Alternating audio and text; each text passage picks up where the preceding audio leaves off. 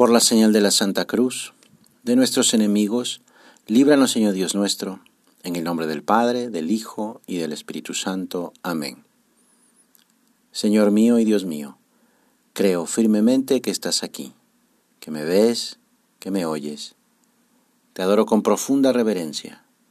Te pido perdón de mis pecados y gracia para hacer con fruto este rato de oración. Madre mía Inmaculada, San José, mi Padre y Señor, Ángel de mi guarda, interceded por mí. En estos días en los que celebramos el tiempo de Pascua, es decir, seguimos celebrando que Jesús resucitó de entre los muertos, pues en estos días, en la primera lectura de la misa, estamos leyendo el libro de los Hechos de los Apóstoles. Es un libro muy importante, porque nos va narrando la vida de los primeros cristianos, de cómo vivían las enseñanzas de Jesús y de cómo la transmitían a los demás con tanta fidelidad que todo eso se ha mantenido hasta nuestros días.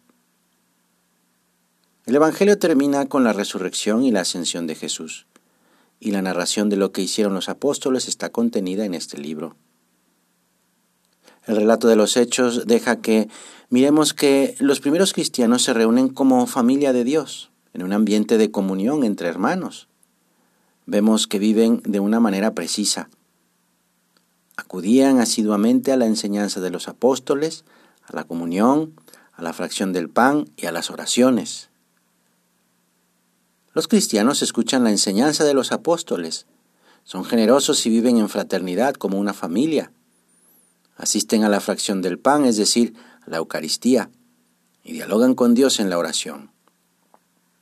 No hay lugar para el egoísmo en el alma de un cristiano. En una ocasión dijo el Papa Francisco, si tu corazón es egoísta, no eres cristiano, eres un mundano que busca solo su beneficio. Y San Lucas, en los Hechos de los Apóstoles, nos dice que los creyentes están unidos. La cercanía y la unidad son el estilo de los creyentes, cercanos, preocupados unos por otros, no para juzgar y hablar mal del otro, para ayudar, para acercarse. En estos días se ha hablado de uno de los primeros cristianos que fue muy importante. No era de los doce apóstoles, pero hizo muchas cosas por transmitir el Evangelio a todas las personas. Su nombre era Bernabé. El número de los creyentes en Cristo iba multiplicándose en muchas ciudades, después del martirio de Esteban, por lo que los apóstoles enviaron a Bernabé a la ciudad de Antioquía para ver qué pasaba. Dicen los Hechos de los Apóstoles que Bernabé, al llegar y ver la acción de la gracia de Dios, se alegró muchísimo y exhortaba a todos a seguir unidos al Señor con todo su empeño, porque era un hombre bueno, lleno del Espíritu Santo y de fe. Y una multitud considerable se adhirió al Señor.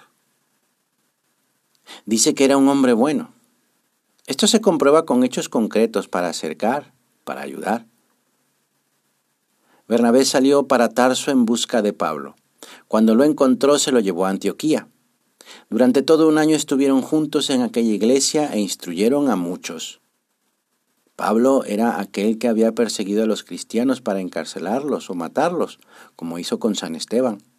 Pero ahora se ha convertido en cristiano y está empezando a ser apostolado ayudándole a Bernabé.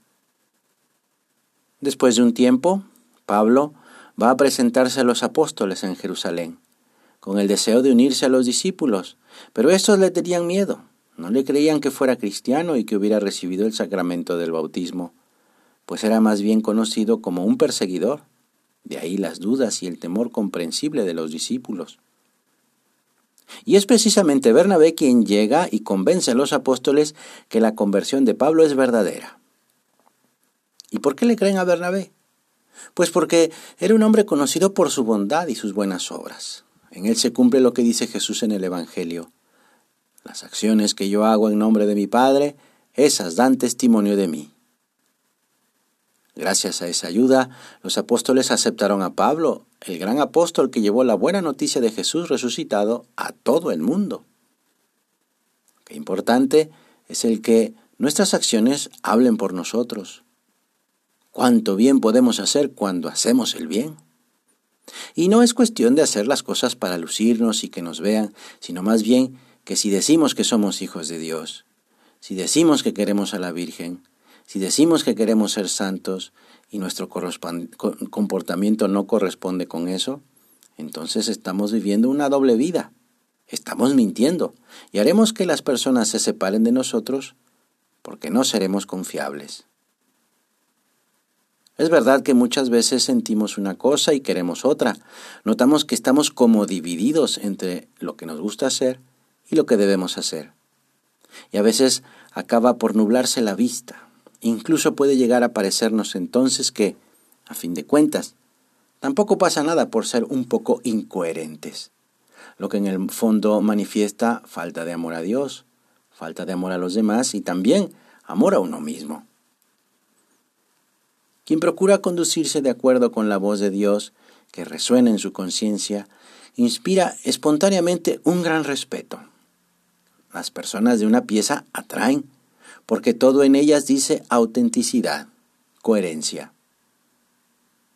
Un paso importante para ser auténticos y coherentes es el de vencer la pereza, un virus silencioso pero eficaz que puede paralizarnos poco a poco si no lo mantenemos a raya poner la cabeza en lo que requiere nuestra atención, evitar huir de lo que suponga un poco de esfuerzo, además no dejar para después lo que podemos hacer ahora, y lanzarse al encuentro de los demás, como los primeros cristianos, que no se quedaron paralizados sin hacer nada por miedo a que los persiguieran.